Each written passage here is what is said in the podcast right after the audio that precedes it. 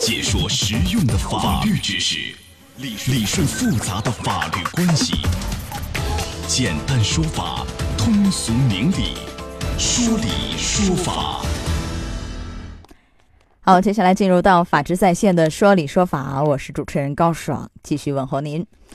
好，今天我们讲讲啊，这个夫妻的这个关系里或生活里头有这样的一种现象，哎，一方掌握经济大权，另一方呢有点被动，没钱花，都得听另一方的。长期这样的话，另一方也受不了啊。那你这样的一种行为，比如说哦，我独揽经济大权，这个是不是一种家庭暴力呢？呃，我们来探讨一下。从另一个层面，哎，反过来说一下，如果说有一方藏私房钱，哎，这个又是不是违法？我们都讲一讲。就这两个问题，我们请到的嘉宾是甘桂祥律师。甘律师您好，嗯，主持人您好，听众们大家好，欢迎您做客节目。经济暴力啊，我不知道我们刚刚讲的就这个是不是经济暴力？就是一方好掌握经济大权，呃，这个家里的经济命脉他掌管啊，另一方呃每个月发工资，呃工资卡交上来是吧？没钱花，干什么事儿得左请示右汇报的啊，对方得批。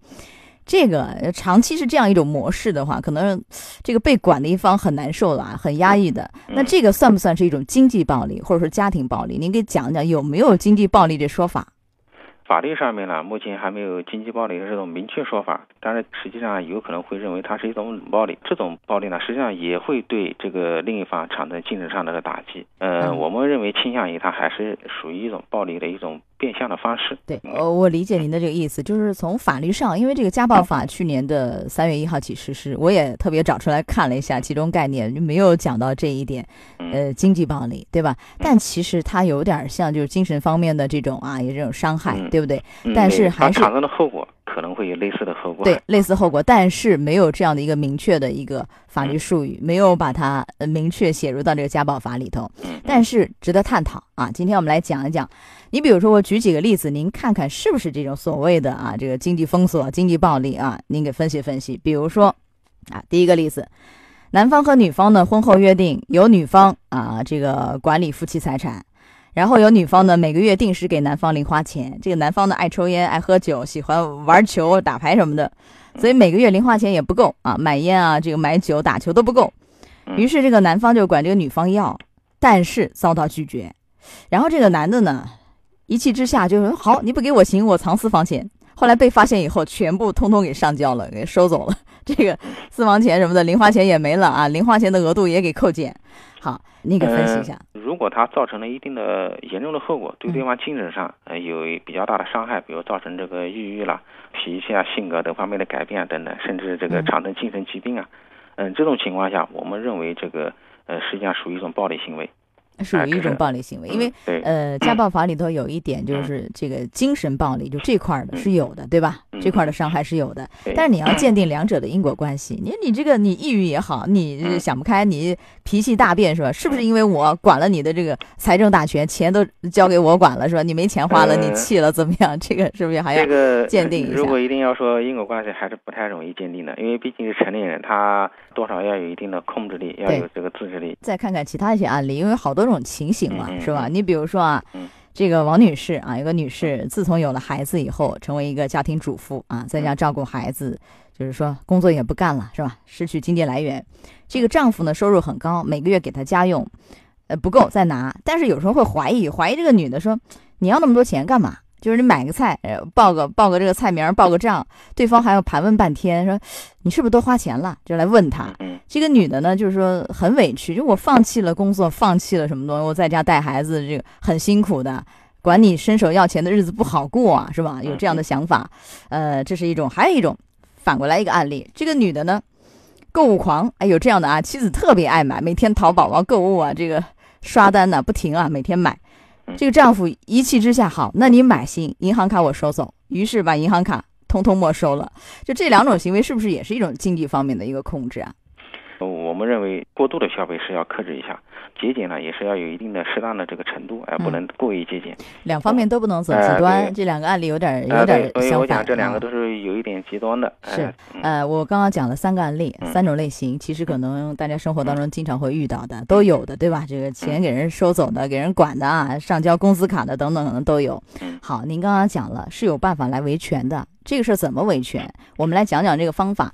我们知道什么？这个婚姻法司法解释三有规定，就是如果说你们两个不想离婚，对吧？你在婚姻关系存续期间，就比如说我你钱都给你收走嘛，那我没有钱，我得用啊，对不对？我得维护我的权益。那有一个方法，有一个说法，就是比如一方有隐藏、转移、变卖、损毁、挥霍共同财产的，或者说伪造一些什么债务等等的啊，呃，这种行为是可以在婚内不离婚的时候去分的。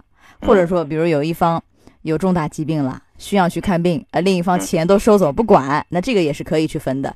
但是前面我们讲的这些情形啊，比如举那三个例子，能不能对号入座去分这个钱？能不能说我来主张，可以吗？这个不够，还没够上。呃，因为法律它的规定是比较严格的，隐藏、转移财产，包括这个呃毁损、这个变卖或者这个恶意的挥霍。哎，这种也可以要求分割，分割后属于一方的这一方他自己来支用，就不会把夫妻双方的财产全部败光了或者之类的。嗯，还有一个呢，比如说女方的这个父母啊，可能因为一个生病需要花个二十万元，但是呢，经济大权全部控制在男方手里，那男方不给钱怎么办？对，那这种情况下，女方可以请求分割财产，我拿我自己的那一半的财产，然后来履行我自己的法定义务，我要给父亲看病治病用嘛。不仅仅是夫妻一方两个人谁生病了，家里人比如父母啊、孩子，对吧？有抚养义务的啊，对对，必须要有直接的抚养义务。比如说父亲年迈了，那么他只有这一个女儿，女儿肯定是有法定的抚养义务，他要养自己的父亲嘛。这个出钱看病也是赡养义务的种类之一。是，那这里讲的这个抚养义务指的就是父母和孩子，因为我们讲父母是赡养，孩子是抚养，就就是这两种是吧？上有老下有小，就这个关系。夫妻之间是相互抚养，这三种方式。在法律里面统一成为有这个抚养义务，这三种情形，然后是可以要求来分的啊，都可以，都可以，父母、子女和配偶之间，婚我不离，行，那我们把共同财产拿来分一分，我拿我那一半给我爸妈看病，总可以吧？比如存款全部在男方手里，那我就把男方存款分一半出来，那我就可以拿这一半了给父母治病嘛。好，哎，那么法院也可以强制执行。啊，也可以强制执行。这个问题大家明了了啊。还有，您刚刚讲，就我们举的那些例子，可能是生活中比较常见的，但是有可能够不上您说的什么，呃，转移、变卖、损毁、挥霍就这类。但是我们也想问一问，你看啊，这一方把钱收起来，他管着，他把持着，那一方不给钱或者只给很少的零花钱，嗯，那你这个行为叫不叫隐藏？这个不叫隐藏是吧？包括包括另外一种。那个女士啊，我们讲那女士购物狂，天天去买衣服、买鞋、买包，天天买化妆品一堆，就家里堆着到处都是。男的实在看不过去了，那行，工资卡我收走吧。这个叫不叫女方叫不叫挥霍？是不是一点都套不上？挥霍夫妻共同财产，它原则上是一种无节制的行为，而且呢，这个挥霍呢，很可能不一定是合法的，比如说可能拿去赌博、吸毒啊，做这种违法行为。呃，本身它就不受法律保护，我马上就可以请求法院分割，把它分割完以后，我的这一方就是控制在我的手里。啊，但是这个挥霍，您指的就是比如说吸毒啊、赌博违法这类的。如果我没有吸毒、赌博违法这类，我就是爱消费。我购物狂，我有这个购物癖，我就爱买。购物的话，购物的话，能不能判定他的这个程度呢？这个有法官有一定的裁量权的，确认这个是否属于挥霍行为。所以这个还不好说，要个案分析了，是吧？嗯，对呀。啊，嗯，也许他的程度并没有那么严重，因为呃，法律并没有明确写明什么是严重程度，那这个就由这个就由法官来自由自由裁量。所以就我们前面举那几个例子，可能有的未必够得上，能按照这两个方式处理。那不按这两个方式处理的话。有没有办法来维权呢？你看看，你这日子过得多难受啊，对不对？比如我又不想离婚，但是我又想让自己哎有点钱，买点我想买的东西，比如说给我爸妈点钱什么的啊，不能都让人管着。这个有没有方法？如果协商不成，而另一方又很强势的话，夫妻之间这种这个经济方面的问题啊，还是尽量不通过诉讼来解决。首先是夫妻协商，那么双方父母也可以参与，呃，也可以找居社区居委会、调委会等等去做工作。也可以向这个妇女权益维护妇联，哎，妇联那边反映。是诉讼不是一个最好的方法，对吧？对当时可能也未必想离婚，但是如果这日子真的过不下去了，觉得哎呀，这太难受了，太委屈了啊！万一走到离婚那一天，我们想问一下，因为什么？前面我们讲那两条哈，如果说你在一方啊，婚姻期间有转移、隐匿、损毁、什么挥霍夫妻共同财产的。是可以，最后法院在裁判这个共同财产的时候，可以让挥霍、转移、隐匿这一方不分或少分财产。嗯嗯，这个能不能主张？就如果走到那一步的话，这个可以，可以的。隐藏、转移这个有恶意的这一方肯定是可以少分不分的。而至于挥霍这个夫妻共同财产，在婚姻法的解释里还没有明确这个确定他可以少分或不分，只是说可以在夫妻关系存续期间，我可以去要求，嗯，把财产分割完。呃，是挥霍不好说，其他的我们像举那些例子，钱我收走，这个这个能不能少分？钱收走，钱收走的话，这个不能说少分，我大家还是平等分。还有一个就是挥霍，他毕竟是已经把钱用掉了，哎，因为法院分割，他只分割已还还存在的财产。但是前面我们举那些例子，就这一类的，你说一方独揽经济大权，另一方没有什么钱的，这个在离婚的时候，你说让那个揽经济大权那一方你少分部分，这个似乎是做不到的，是吧？这个没办法。对对，这个没有明确的规定。没有明确规定。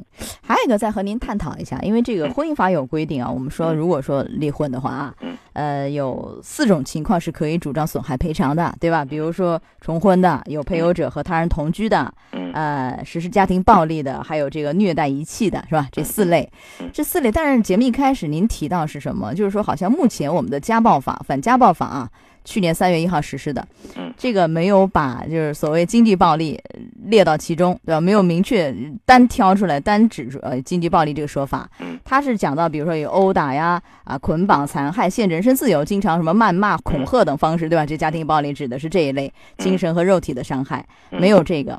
但是我们看到好像最高法呃曾经有一个叫涉及到家庭暴力婚姻案件审理指南。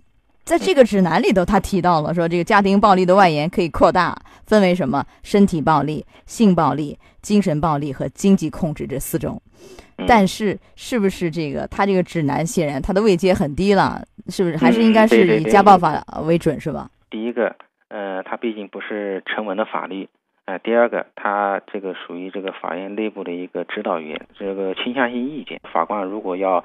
嗯，把这个纳入裁判范围的话，会被改判，哎，或者说等等可能性都有。对，呃，有可能，因为它毕竟没有一个明确的法律支持，对吧？因为我们说家暴反家暴法，它是一个法律嘛，对不对？对，这个不一样。也也就是说，从这个合理性的角度来看，可以去采纳这方面的，但是从合法性来讲，它毕竟没有法律依据支撑。是，哎，呃，所以有专家也提出来，就是希望这个反家庭暴力法。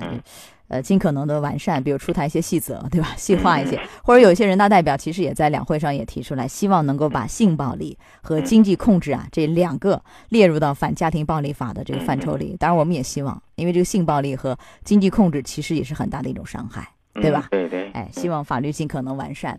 好，我们稍事休息一下，马上来关注一下藏私房钱的问题是不是违法？法治在线正在直播。高爽制作主持。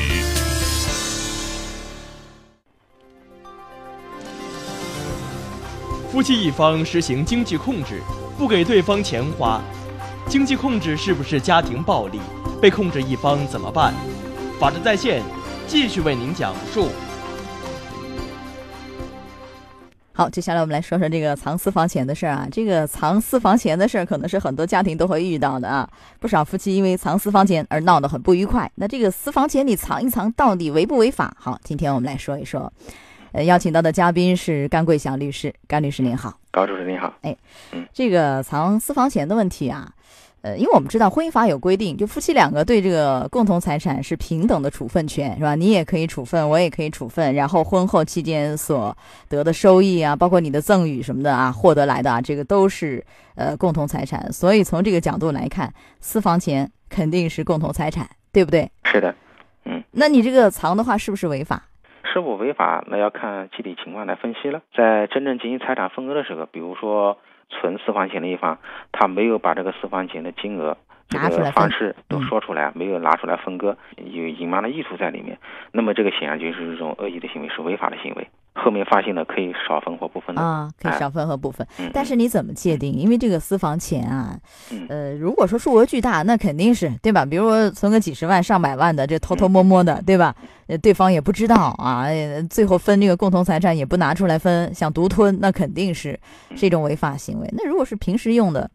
零花钱什么的，这个私房的藏一点，存一点，偶尔哎喝点小酒啊，是吧？买点啥给父母送点啥小东西什么的，你这个能界定为是违法吗？这个我看是不算的。为什么呢？首先，钱呢本身它是一种流动性的，这个长期就是需要使用的，而且这个钱呢，呃，另外一方呢他是知道他有这个钱，他可能只是不知道具体数额。那如果说这个数额不大，但是对方也不知道，不知道你哎，你这个零花钱是哪儿来的？比如说像前面我们讲的那些，我每个月就给你两千，好，你手上你突然你又买了一个 iPhone 是吧？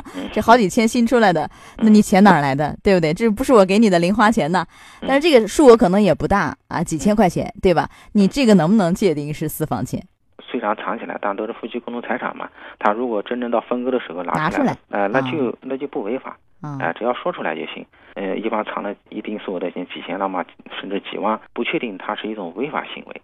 也就是说，数额不大，呃，几千啊、上万甚至这样的啊，即便对方不知道，但其实如果真的去呃离婚或干嘛拿出来分割，他没有隐藏，那其实也谈不上违法，对吧？谈不上违法啊。对对。但如果数额很大，又有意的去隐藏，那个显然这就是违法，对不对？数额很大的话，进行分割的时候。真正拿出来分割的也不是认为是违法啊，只要是不拿出来的，嗯，不拿出来才是违法。好，这是关键是拿不拿出来，这个是最后判断的一个标准，是吧？哎，对对。啊，那如果说，假如说两个人离婚以后，后来发现又藏了好多好多私房钱，你背着我，你那么多小金库，你这是上百万是吧？嗯，我也不知道，婚都离了，能不能要求来分？行不行？可以可以，法律规定是允许的。在婚后啊，发现对方有这个呃隐藏转移或者一些比较大的私房钱没有说出来等等这些行为了，婚后只要发现，呃，可以在这个诉讼时效内向法院主张。这个时效是多长？这个时效呢，它原则上是从发现时开始算，通常是要在一年之内。呃，一年还是两年？呃我印象中是一年的时间。嗯，好，这是我们今天关于这个。呃，私房钱这样一个话题啊，到这儿也结束我们的说理说法。非常感谢甘桂祥律师，好，甘律师再见。好，再见，听众们再见。法治在线，高爽制作主持。节目收听时间：首播 AM 七零二江苏新闻综合广播十六点到十七点，复播 FM 九十三点七江苏新闻广播二十二点三十到二十三点，次日两点到三点。想咨询法律问题和主持人高爽互动，请下载大蓝鲸 APP 到高爽的朋友圈。节目微信公众号：江苏台法治在线。网络收听方式：江苏广播网三 W 点 VOJS 点 CN。智能手机下载大蓝鲸 APP，或者蜻蜓软件搜索江苏新闻综合广播法治在线，可随时收听。